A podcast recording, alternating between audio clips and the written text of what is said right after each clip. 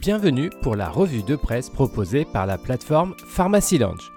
Que faut-il retenir de cette semaine d'actualité en pharmacie? Covid-19, la HAS recommande la levée de l'obligation vaccinale pour les professionnels de santé, titre jeudi le quotidien du pharmacien.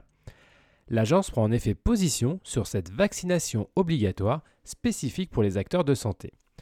Néanmoins, la HAS précise que cette vaccination doit toujours être fortement recommandée à l'ensemble des professionnels de santé et étudiants des secteurs sanitaires et médico-social, y compris les rappels à distance des primo-vaccinations.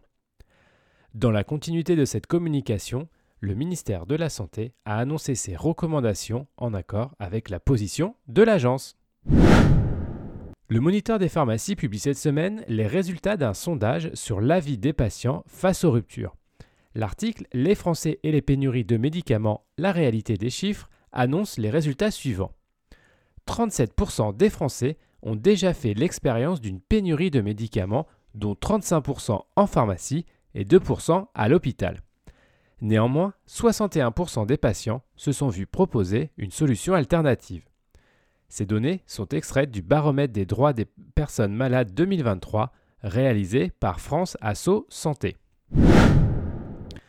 Le laboratoire Pfizer communique cette semaine sur l'AMM accordé au niveau européen sur son médicament indiqué dans le Covid-19. Le Paxlovid est ainsi reconnu par la Commission européenne pour le traitement de la Covid-19 chez les patients adultes qui ne nécessitent pas de supplémentation en oxygène et qui présentent un risque accru d'évolution vers une forme sévère de la maladie.